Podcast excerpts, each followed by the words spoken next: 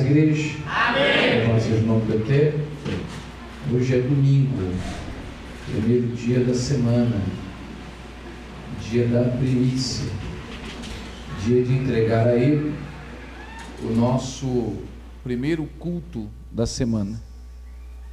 E louvado seja o nome do Senhor, porque você se faz presente. Amém? Aleluia. Ô Henrique, tá meio moco esses, esses retorno. Tá meio moco aqui para mim. Não, eu quero só que deixa um pouco mais. Eu estou ouvindo como se fosse tivesse uma caixa assim meio que. É, exato.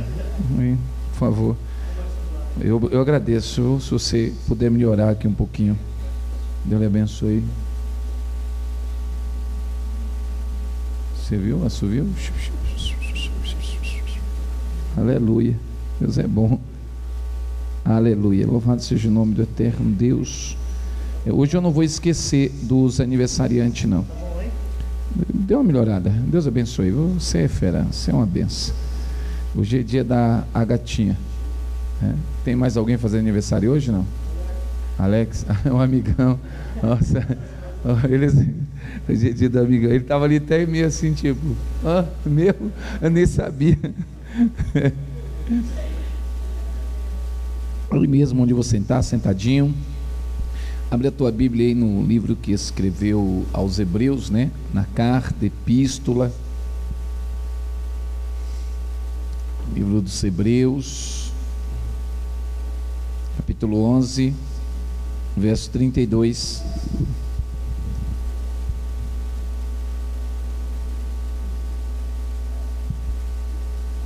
O Henrique ficou em silêncio o aniversário da Ágata na quinta-feira. Quem percebeu? Aniversário da Ágata, ele ficou quietinho. O Henrique. Você viu, né? Pela primeira vez ele passou um pano para ela. Você viu, né? Tentando ganhar ponto. Mas se eu te falar que foi ele que me lembrou hoje, você acredita? Hã? Só, é, mas eu entendi por que, que ele não quis falar na quinta. É que ele disse para mim que era para deixar para hoje que ia ter mais gente. É, foi assim que o Henrique fez. Hã? É. Amém, irmãos? Hebreus 11, 32. Eu preguei a primeira parte dessa, dessa mensagem, mas eu não vou pregar a segunda ida hoje. Vou falar apenas desses personagens e fixar a nossa mensagem no rei Davi. Amém? Livro aos Hebreus, Epístola, capítulo 11, verso 32, que diz assim: E que mais direi? Faltar-me-ia o tempo, né? Faltar-me-ia o tempo, contando de Gideão, e de Baraque, e de Sansão, e de Jefté, e de Davi, e de Samuel, e dos profetas. E aí entra no versículo 33. Mas Somente o versículo 32 faltaria-nos o tempo necessário para falar desses um, dois, três, quatro, cinco, seis personagens que apenas no versículo 32 fala deles de Gideão, de Baraque, de Sansão, de Jefité, de Davi então, 40 anos de reinado e de Samuel. Dezenas de anos como profeta, juiz e sacerdote. Faltaria muito tempo. Precisaríamos pelo menos de um ano para falar desses seis personagens. O tempo é curto e não tem tempo suficiente para falar esmiuçadamente deles, mas podemos falar com um resumo sobre cada um deles, basicamente rapidamente, para que a gente possa, com a nossa entrega, com a nossa adoração, com o nosso querer, com o nosso desejar, ler, buscar, conhecer, meditar, para entendermos e conhecermos mais sobre esses personagens. Quando esse homem, esse escritor da epístola aos Hebreus, escreveu este título sobre os heróis da fé, eu me alegro toda vez que eu vejo, porque de fato é maravilhoso. Alguém que, em um capítulo especificamente, ele separou para falar daqueles que de fato fizeram diferença. Alguém que, como eu disse na outra pregação, não preocupou-se em si mesmo, no seu ego, no seu orgulho, mas humildemente, com muita entrega, falou do outro, cumprindo de fato aquilo que diz o Senhor: cada um não valorize propriamente o que é seu, mas honrais o que és do outro. Este homem coloca em um capítulo, no mínimo, no mínimo, dez anos de muito estudo, dez anos de muito esforço incessante para tentar resumir um único capítulo de um livro. E ele começa falando sobre a fé é o firme fundamento das coisas que não pode ser visto, mas a convicção e a certeza daquilo que o meu coração esperançosamente aguarda. E ele diz que a fé é um dom que vem de Deus. E é necessário crer. Aquele que se aproxima de Deus, é necessário crer que Ele existe. É preciso acreditar que Ele é real. Mesmo parecendo ser abstrato. Abstrato é aquilo que é apenas imaginário. E eu disse, mesmo parecendo que o nosso Deus é abstrato, parecendo, mas não é. Ele apenas não pode ser visto a olhos nus humanos. E mesmo entendendo pela fé de que não pode ser visto, chega a dar um nó em nossa mente. Chega a travar a nossa pequena inteligência. Porque concreto é aquilo que é visível e palpável, como essas duas colunas no meio da igreja. Que é visível e que é concreto. Ou seja, pode ser vista e pode ser tocada. Mas o nosso Deus, ele é muito mais concreto do que as coisas que parecem ser concreto para nós. O nosso Deus, ele é real, ele é poderoso. E por isso o escritor, ele profundamente fala dentro do nosso coração. Aquele que se aproxima de Deus, é necessário crer que Ele existe.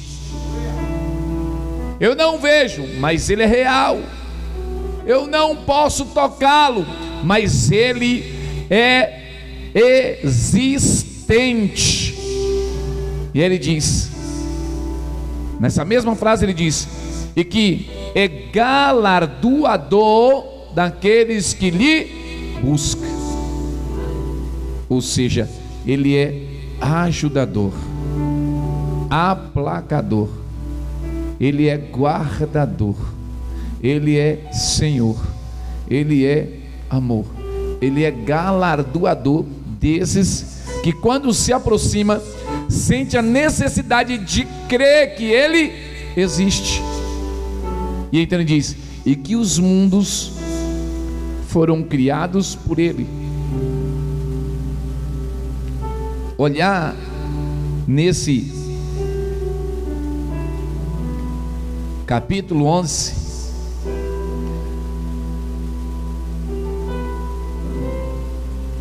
é exatamente tentar dar a esse que escreveu honra, mesmo sem sabê-lo quem é. E se eu fosse intitular a mensagem hoje, titularia A Honra do Anônimo.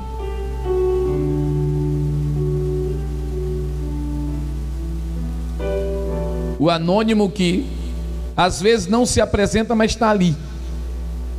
e sabe o que fez, e sabe o tamanho daquilo que está fazendo, mas não tem por usurpação apresentar-se para receber os méritos, mas em silêncio aguarda que todos reconheçam que a, para quem e de quem ele escreveu seja os honrados, e por isso merece este anônimo também a sua honra.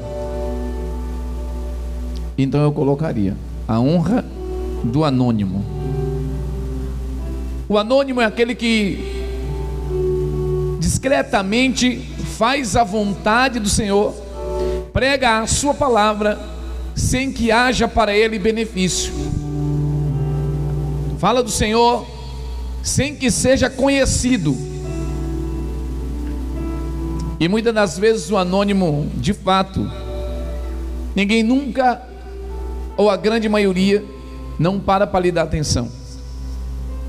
E provo isso com você mesmo. Quantas vezes você já passou em algum lugar na rua e alguém estava pregando da palavra de Deus e você parou para ouvi-lo? Se eu perguntar quantas vezes você já teve essa experiência, eu tenho certeza que no mínimo você vai levantar uma mão com os cinco dedos para dizer umas cinco vezes. Cada um de nós aqui já tivemos essa experiência na vida. Em uma feira, numa porta de mercado, na rua, em algum lugar. Nós tivemos a experiência de encontrar-se com os anônimos, falando do poderio desta palavra. E quantas vezes nós paramos para ouvi-lo? Passamos na nossa caminhada. Se eu te perguntar a aparência dele, muito menos você consegue se recordar o deles. E entre eles, homens e mulheres, anônimos, que nas esquinas e nas ruas estão dizendo: O Senhor está nas portas, os céus estão se abrindo, as trombetas estão sendo preparadas, e o homem de branco, aquele que é, aquele que vive, e aquele que reina para toda a eternidade, há de raiar com as nuvens. E quantas vezes nós paramos para atentar na fisionomia, na aparência deste ou desta pregadora anônima? Você lembra da aparência dele? Você lembra da roupa que ele estava vestido? Você parou para se apresentar e pegar o nome dele? Você o saudou dizendo: Glória a Deus, varão. Deus abençoe, varoa. Fez isso? E mesmo você não fazendo isso, mesmo você passando direto, sem nem sequer olhar, mas os seus ouvidos ouviu, porque eu sei que você lembra, assim como eu também. Nenhum deles parou de continuar, nenhum deles parou de fazer o que estava fazendo, muito pelo contrário, eles permaneceram, porque eles não estavam lá para agradar a mim ou a você, mas eles permaneciam lá pregando, anunciando, dizendo que Jesus vai voltar. Sabe por quê? Porque eles estavam lá para agradar aquele que vive e reina para todo e todo. Você entendeu agora? Dá uma olhada para quem está do seu lado, diga para ele: Não preocupa comigo, não, porque nós não viemos aqui para se apresentar. Diga, nós viemos aqui para apresentar aquele que vive, aquele que reina para todo sempre. A glória ou a honra do anônimo. Está aqui alguém que merece o reconhecimento e vamos colocar o nome dele como soldado anônimo. Esta semana eu conversava com um amigo na mesa, tomando um café eu lembrei de uma mensagem que preguei há muitos anos nessa igreja. Era uma mensagem sobre os heróis da guerra e os sobreviventes. Tem anos que eu preguei essa mensagem. O alistamento de um grande sussurro e anunciar de uma grande batalha. Uma nação se levanta contra outra nação e os rumores é de destruição. Logo, os homens mais importantes, com seus altos generais, coronéis, brigadeiros de alta patente, começa a chamar e alistar os homens capazes para a guerra. Homens que serão chamados ao trabalho e ao exercício de proteger e guardar a sua nação. Homens experimentados e jovens que serão alistados e vestirão as suas fardas, receberão as suas armas para ir ao campo de batalha, para guardar a grande maioria de sua nação. E nessa grande maioria, mulheres, crianças e velhos.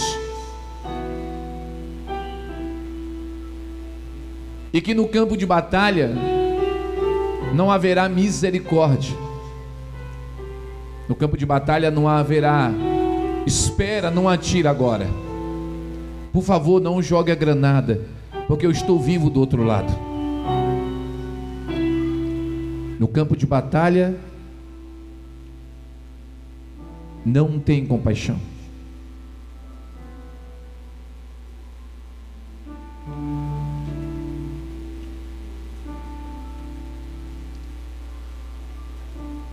Homens que, na preparação para a ida e na viagem de ida, em questão de momento, se conhece. De onde você veio? Porque o momento de aflição é desesperador. E tudo que você quer no pior momento de sua vida e que você sabe que o perigo está rondando é acumular o acervo de informação porque quanto mais você conhece, quanto mais você tem, mais você se conforta. Tudo que você quer é poder contar e confiar com o companheiro que está ao seu lado. Então você se cerca de informação: quem você é, de onde você vem, qual família, quantos irmãos você tem, você é casado, quantos filhos, amigos, estudou aonde? E se preparam, e nesse simples momento, na viagem do se preparar, eles desembarcam e as bombas e os barulhos e os cadáveres passando. E o amigo confiando do outro que está ao seu lado.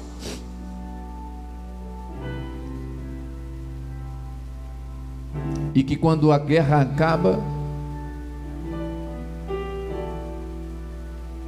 ou que quando os rumores se cessam, este amigo volta para casa, ou os amigos sobreviventes voltam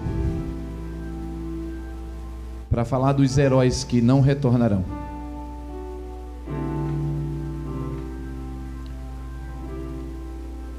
E eles anunciarão a sua nação. Eles falarão, os sobreviventes terão coragem de se posicionar diante do seu país e exaltar os seus heróis de verdade. O pior trabalho ainda está para chegar. O pior momento não é enquanto está lá, porque o sobrevivente também não queria mais voltar. O sobrevivente também queria ter ficado. Mas sobrou para ele a traste, a trágica e a triste da última missão anunciar para a sua nação que os verdadeiros heróis não estão mais entre nós. Que os verdadeiros heróis entregaram a sua vida para que aqueles que ali agora estão tenham liberdade, tenham tranquilidade e a maioria desses sobreviventes recebe uma medalha, uma comenda, uma bandeira dobrada. E se retiram de cena alguns mutilados no corpo físico, outros mutilados no seu sentimento, na sua alma, no seu espírito. De ver um amigo perder uma perna, um braço, uma mão, outros sendo totalmente dilacerados. E eles voltam, recebem e cumprem a última missão de dizer para a nação que os verdadeiros heróis ficarão apenas na memória, mas que os sobreviventes carregarão o fardo da ingratidão, porque o sobrevivente é anônimo. Depois que ele recebe a medalha, a bandeira, a comenda, ele é tirado de cena. E a sua nação pouco se importa, não sabe quem ele é, nem o que ele fez, nem o que ele passou, nem o que ele sofreu, nem o que ele viveu. E quando ele morre, vai na lápide. Nasceu no ano tal, do mês tal, e jaz no ano tal e mês tal. Os anônimos, em que às vezes carrega o grande e triste fardo de ninguém lembrar ou reconhecer do seu fardo trabalho, da sua grande missão. Mas aqui está um anônimo.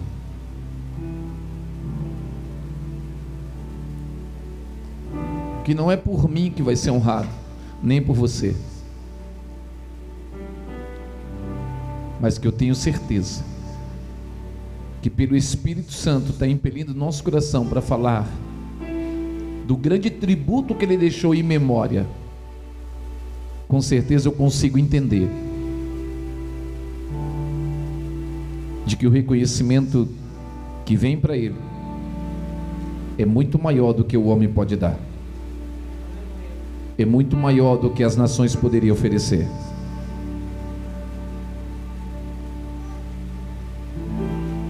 Ele fala de Gideão que malhava o trigo no lugar de pisar a uva. E esse anônimo fala com veemência, que ele vai dizer: para nós, às vezes, lemos Gideão, e quantas das vezes nós começamos a história mostrando Gideão como um covarde, mostrando Gideão com as suas, é, com os seus defeitos deméritos e medos. Iniciamos a história para que ela ganhe um contexto de uma retórica, de uma palavra de efeito, para poder ouvir um glória, desmerecendo o personagem, para depois merecê-lo novamente. Esse aqui não. Esse anônimo diz: faltar-me-ia o tempo, faltar-me-ia o tempo para falar destes que no versículo 38 diz: Homens dos quais o mundo não era digno. Aí ele afirma e diz: errantes pelos desertos e cavernas da terra. Ele não desmerece Gideão em absolutamente nada. Ele nem sequer se lembra do que a gente lembramos do medo, das fraquezas, ele não lembra de que Gideão malhou o trigo no lugar do vinho. Ele apenas tem o cuidado de dizer: Faltar-me-ia o tempo para falar deste camarada, ao qual a terra não foi digna de recebê-lo. Sabe quem é ele? Gideão. Sabe quem é Gideão? Alguém que nós hoje desmerecemos. O anônimo.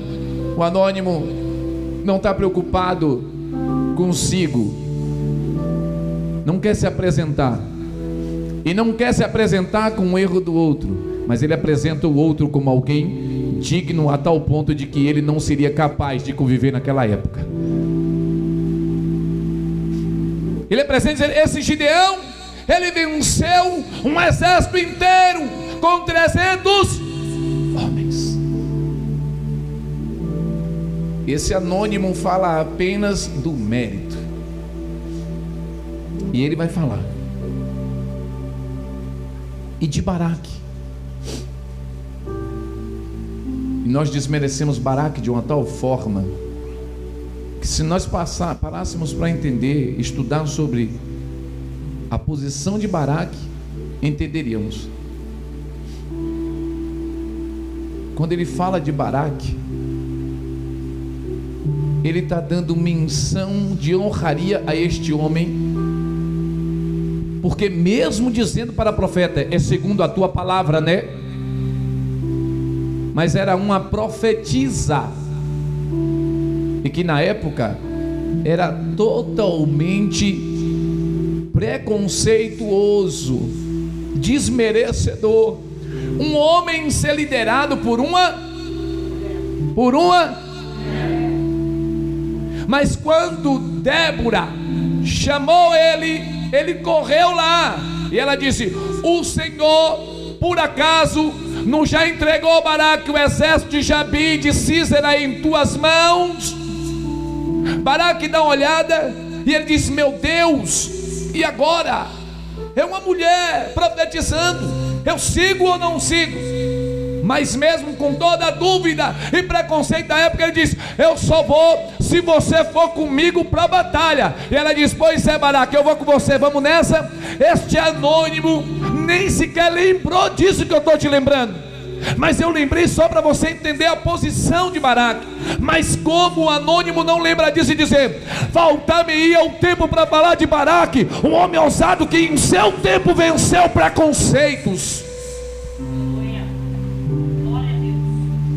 Se no dia de hoje já está difícil vencer alguns preconceitos, imagina aquele tempo. Hoje você sofre de todo tipo. E aí ele vai falar. E então, para falar de Sansão, faltaria mesmo. Sansão. Eu já vi inúmeros pregador que quando ele terminou a mensagem de Sansão, eu disse: Sansão está no inferno. Acabou. Ixi, Sansão era o Satanás. É porque olha, os homens destroem Sansão. Sansão foi um safado, um sem vergonha, caiu na cobiça, caiu no adultério, Sansão cortou o cabelo, Sansão foi enganado, Sansão. Olha, quando no final eu disse assim, meu Deus, para que, que Deus permitiu Sansão nascer, Jesus? Mas esse anônimo aqui, ele está lembrando de quem era Sansão e da onde Sansão nasceu. A Bíblia diz que o pai de Sansão era, se eu não me engano, era Manoar. Eu não, não lembro o nome da, da, não sei se é o pai ou a mãe. E a mãe de Sansão era uma mulher estéreo. E o anjo do Senhor apareceu ela e disse: O meu povo, o povo de Deus está sofrendo. E tu nasceu estéreo e é estéreo. Mas o Senhor me enviou aqui hoje para te dizer que a tua esterilidade chegou ao fim e no teu ventre será gerado um varão que vai vencer os exércitos da opressão, e no cabelo dele não passará navalha, nem beberá bebida forte, nem comerá nada imundo. Ele será nazireu, ou seja, ele será separado para Deus. Ele pertence a Deus. Ele é de quem disse isso foi o próprio Deus. Mas nós dissemos: Sansão não vale nada, Sansão não presta. Mas esse anônimo entendeu de que para esse menino nascer, Deus disse: Ele é meu, é eu que estou gerando ele. Você não entendeu ainda? Talvez você, como anônimo, ninguém te viu, ninguém te vê, ninguém te dá nada. Mas tem alguém dizendo: Antes de você ser gerado, eu te conheci. O anônimo está dizendo assim: o anjo foi lá para dizer para a mãe dele: é de Deus. E tu vai pôr o nome dele de Sansão, tá? Ele está dizendo: falta mil tempo, e faltava mesmo. Se eu fosse pregar as qualidades de Sansão hoje, só para começar que ele mata mil homens com a queixada de jumento, para por aí. Ei, ele não pegou uma espada nem duas nem três, nem escudo, nem lança. Não, não, não. Ele encostou na parede, pegou uma queixada e disse: Bora para cima. E os cabas vieram, ele pau, pau, pau. Era ele? Era ele? Ninguém pode fazer nada se o Todo-Poderoso não tiver. Ele não era qualquer um, ele errou, errou, ele caiu, caiu, mas e daí? Ele pertencia a se pertence a Deus, meu irmão. O diabo não pega, o diabo não toca, o diabo não leva, o diabo não toma, o diabo não faz, não interessa, nem que seja na última hora. Deus vai lá para dizer: vai nessa tua força, porque eu sou contigo. Faltaria o tempo para falar dele. Aí ele diz: e de Jepité? Você conhece esses personagens que eu estou pregando para você? Não, eu estou só passando por cima deles, tá? Eu não estou Deus me perdoa minha arrogância, Senhor. E perdoa, me perdoa vocês. Mas é só por cima, varrendo, para você entender. Você conhece Jefité? Jefité nasceu. O pai leva para casa. Os irmãos ficam olhando para ele. Bastardo. Te explico. O pai de Jepité teve um caso com uma prostituta. E dessa prostituta nasceu esse rapaz chamado G. Entendeu? Para mim começar a pregar, eu tenho que trazer os defeitos das pessoas, mas o anônimo não. O anônimo, ele não está preocupado com os deméritos, ele está preocupado com os méritos. Esse Jefité cresce, e os irmãos, filho de Jefité com uma mãe legítima, quando o papai de Jefité morre, os irmãos se reúnem, sai daqui que aqui você não tem herança. Você é filho de uma prosti. Deus disse: tem problema não. Te rejeitaram? Se você começar a ficar ligado, você vai entender. Quando Jessé, quando vai, Deus, Deus vem. Porque é assim que é. Quando as pessoas te chutam, quando as pessoas te desprezam, quando as pessoas te enxotam para longe, Deus aparece para começar a trabalhar para te trazer de. Jefité foi. Aí Deus vem. Encosta bem nos irmãos de Jefité. Os irmãos de Jefité metido a valente, bravo. E eram valentes, nascidos em tribo forte. A guerra surgiu. E sabe o que aconteceu?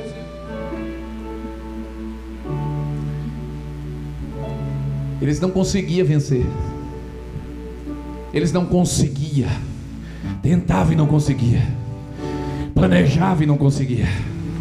Arquitetava e não conseguia. Só que eles ouviam falar que Jefité, com alguns bandoleiros que se ajuntou com ele, era um caba valente, bom na espada, e que homens valentes temiam a Jefité. Você entendeu? Você não entendeu ainda? Você não entendeu ainda? Tem gente que nos empurra para distante deles, mas não conhece a minha e a tua qualidade não sabe do que Deus é capaz de fazer em nossa vida, e nem sabe o quanto Deus é poderoso para usar nossas mãos. Talvez, meu irmão, seja exatamente o empurrão que é, que é necessário para que alguém comece a ver o agir de Deus na minha e na sua vida, no meu e no seu chamado. Talvez você esteja sentado aí pensando: será que um dia eu vou pregar? Deus está dizendo: se continuar pelo menos desejando, eu vou te levantar para você pregar. Se continuar pelo menos desejando, eu vou te levantar para cantar. Se continuar pelo menos desejando, eu vou te levantar para profetizar. Se continuar pelo menos desejando, eu vou te usar como ferramenta em minhas mãos. Só para terminar, Jefté volta. Oh, Jefté, volta. Precisamos de ti. Já vi, sem problema, estou chegando aí. O anônimo não se preocupou nesses deméritos, só no mérito. Faltar-me o tempo para falar de Jefté, valente, que voltou, mesmo tendo sido lançado fora, que retornou, mesmo tendo sido desprezado, que não ligou, que não guardou em seu coração mágoa, ressentimento, mas entendeu que o que havia nele e o que estava usando ele era maior que qualquer coisa. Faltaria, o anônimo falou dele, faltaria. E aí, finalmente, para mim parar por aqui, ele fala de Davi. Falta-me o tempo para falar de Davi que depois de Jefité, ainda tantos personagens Mas ele pula para Davi. Falta meio tempo para falar de Davi. Você conhece Davi? Você conhece apenas o Davi da carruagem real? Você conhece apenas o Davi que foi ungido rei? Ou você lembra da história do Davi que foi buscar a arca na casa de Aminadab? Talvez você conheça o Davi que venceu os exércitos filisteus e que nunca perdeu uma guerra. É desse Davi que você lembra, né? É dessa parte de Davi, né? Esse anônimo não está preocupado com os deméritos, mas ele está preocupado em toda a trajetória que conduziu este personagem a ser reconhecido como herói da fé e que não estava mais ali presente. E ele, como um simples sobrevivente, dizendo: Eu não quero honra, eu não quero glória, mas eu quero que reconheçam que estes homens fizeram sinais e prodígios e realizaram a obra do Senhor. Davi, Davi era alguém que, enquanto seus irmãos estavam no exército de Saul, enquanto seus irmãos empunhavam espada, este havia nascido. A história é linda. Se contar de qual é o nascimento de sua família,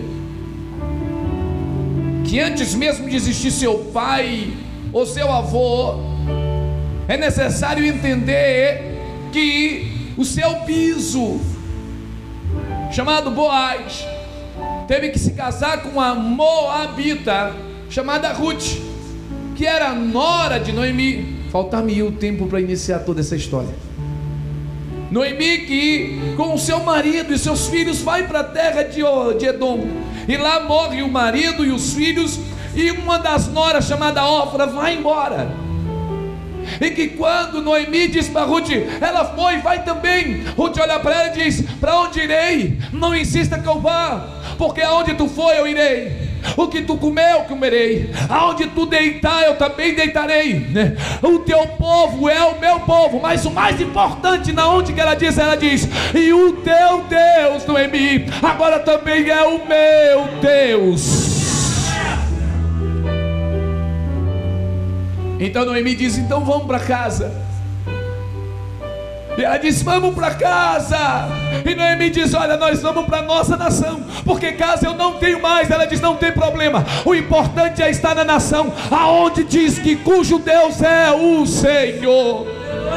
E lá, ao retornar com a sua sogra, ela não perde tempo em se humilhar e vai para os campos catar os sabugos de milho surrado. Sabe quando você descasca o milho e vai debuiar ele? Ele tem aqueles caroços faltando, era jogado fora para os animais comer. E era esses sabugos de milho que Noemi ou não, que Ruth ia buscar para ela e sua sogra se alimentar. E então, um belo dia, o senhor daquela fazenda chamado Boaz dá uma olhada. E todo mundo entende que aquele homem se interessou por aquela mulher. Mas ele era um homem justo, íntegro, reto.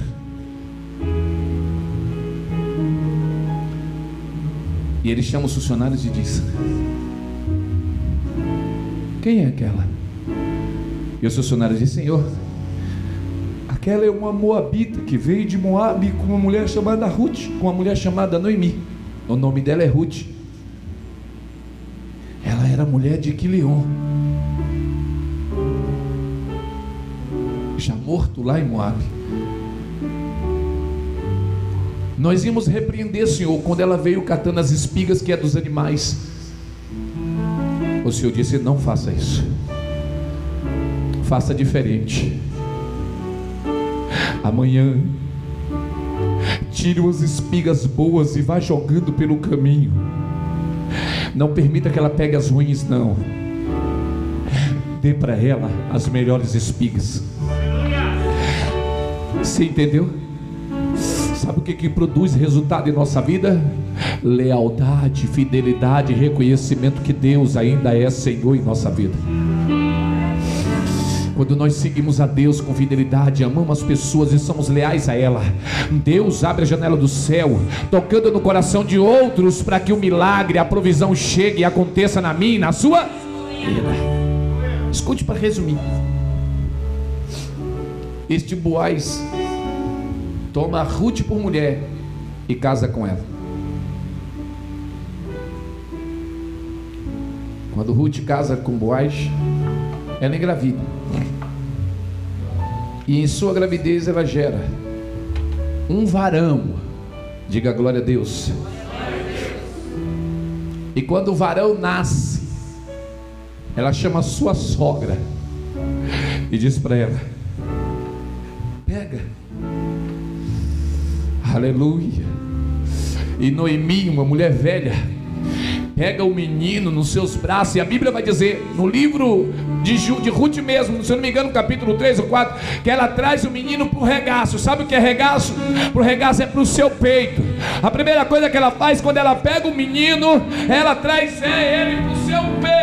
Vai dizer assim: Você é tão meu quanto se pertencesse a Quileon, a Malom.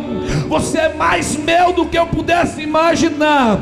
Que na minha velhice eu ainda iria segurar um herdeiro meu em meus braços. E então ela levanta ao céu e diz: Pai, aqui está a tua resposta. E o nome dele será Obed. E dele não faltará semente. Nasce Obed. Obed herda toda a fazenda de Boaz, seu pai. E Obed gera um homem que vai ser conhecido como Belemita Jessé.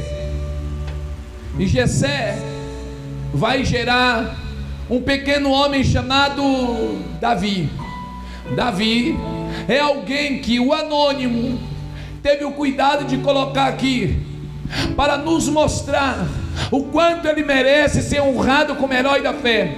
Que mesmo quando seus irmãos, já pertencendo ao exército, ainda ele desprezado, cuidava fervorosamente com amor das ovelhas de seu pai.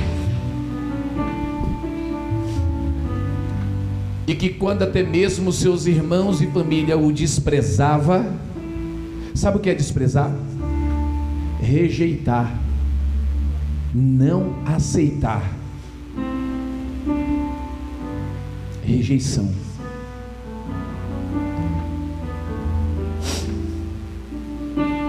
Mas enquanto todos o rejeitaram, Deus passeava com ele nos vales. E ele canta: Ainda que eu andasse pelo vale das sombras da morte, eu, eu, eu não temeria mal algum, porque a vara do Senhor e o seu cajado me consolará. Este é o mesmo Davi que vai dizer: O Senhor, enquanto todos não querem, enquanto todos o afasta-se, enquanto todos o rejeita, ele vai andando nos passos verdejantes, dizendo: O Senhor é o meu pastor, e nada vai me faltar temerei a somente a Ele adorar. O Senhor é o meu pastor. Ele está dizendo: Ele é meu ajudador. Você não me quer, mas o meu pastor me quer. Você não me deseja, o meu pastor me deseja. É isso que o anônimo está dizendo. Enquanto esses que a terra não foi digno foram rejeitados, o Todo-Poderoso os abraçou para amá-los.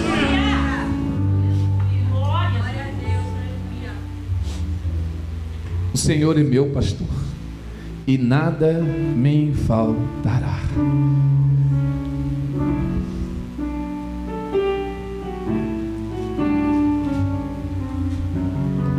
O Senhor é o meu pastor, nada me faltará. Enquanto eu não tenho paz em casa, Ele me faz deitar em verdes pastos. Enquanto todos me perseguem, Ele me guia mansamente a águas tranquilas. Enquanto todos me atormentam, Ele refrigera a minha alma. E então me faz caminhar pelas veredas do seu amor e da sua justiça.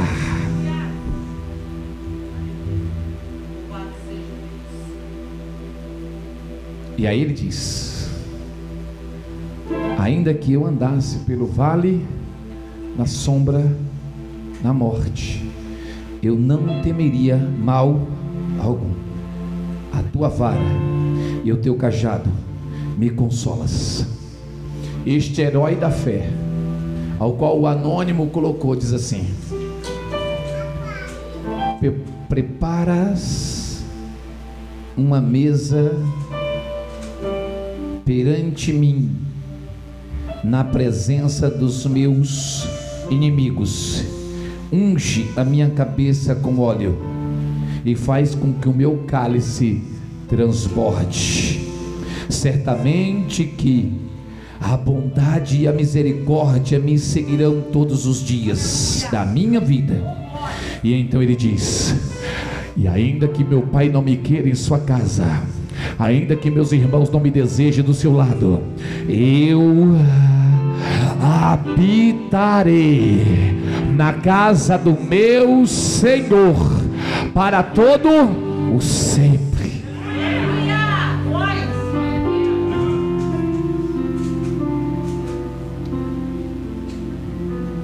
É esse anônimo que hoje, segundo o título da mensagem, eu dou para ele a honra e o reconhecimento. Toda a honra, glória e adoração ao Pai, mas o reconhecimento a esse anônimo, que nos faltaria tempo, mas muito tempo, para falar esmiuçadamente de cada um desses personagens.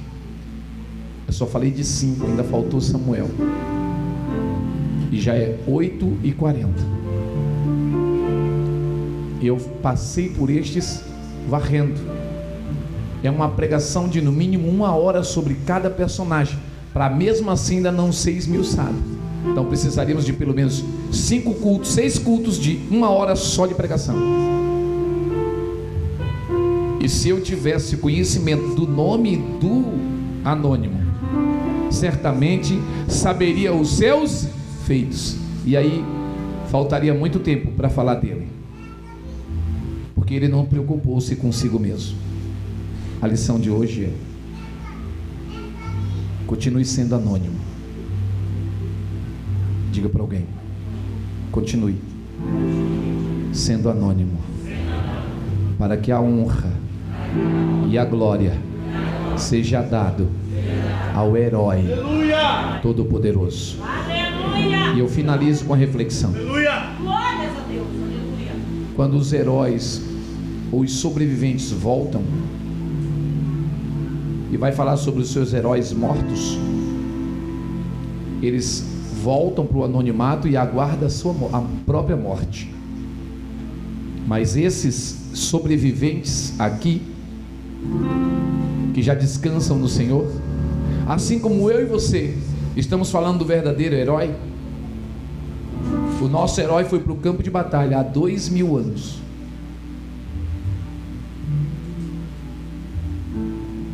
Ele entrou na mais travada das batalhas, sendo um igual a mim e a você que sentia frio, calor, fome, sede, dor, tristeza, angústia, agonia. Sentia tribulação, que há um texto que diz que ele atribulou-se em espírito, e por duas vezes isso acontece.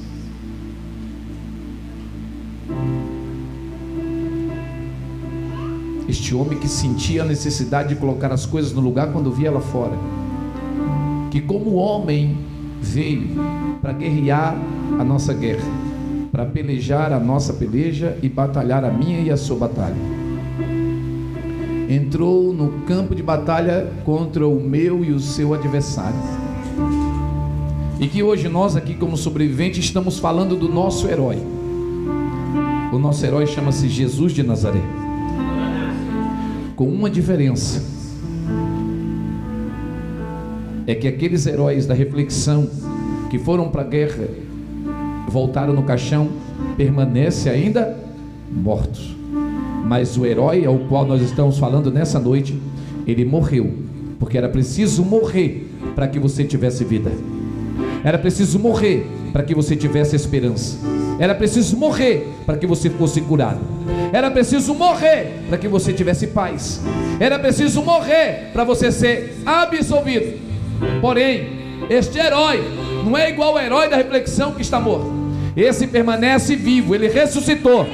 E vivo está, sentado à mão direita de Deus, governando e regendo com mão poderosa para todo, para todo, para todo, para todo. Uh! Estevão disse assim, Estevão disse assim no capítulo 7 do livro de Atos: Eis que vejo os céus abertos, e Jesus, o Todo-Poderoso, que está à mão direita de Deus, está em pé, está em pé. O meu e o seu Senhor, o nosso herói está vivo e vivo para todos sempre. Você pode aplaudir o Senhor, você pode dar uma glória para Ele.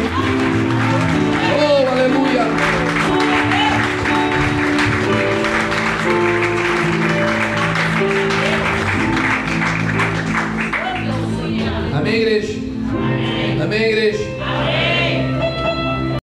E aí, gostou desse conteúdo? Para continuar assistindo até o final, torne-se assinante do Clube de Membros e tenha acesso ao conteúdo completo. Acesse agora o link na descrição e ative a assinatura.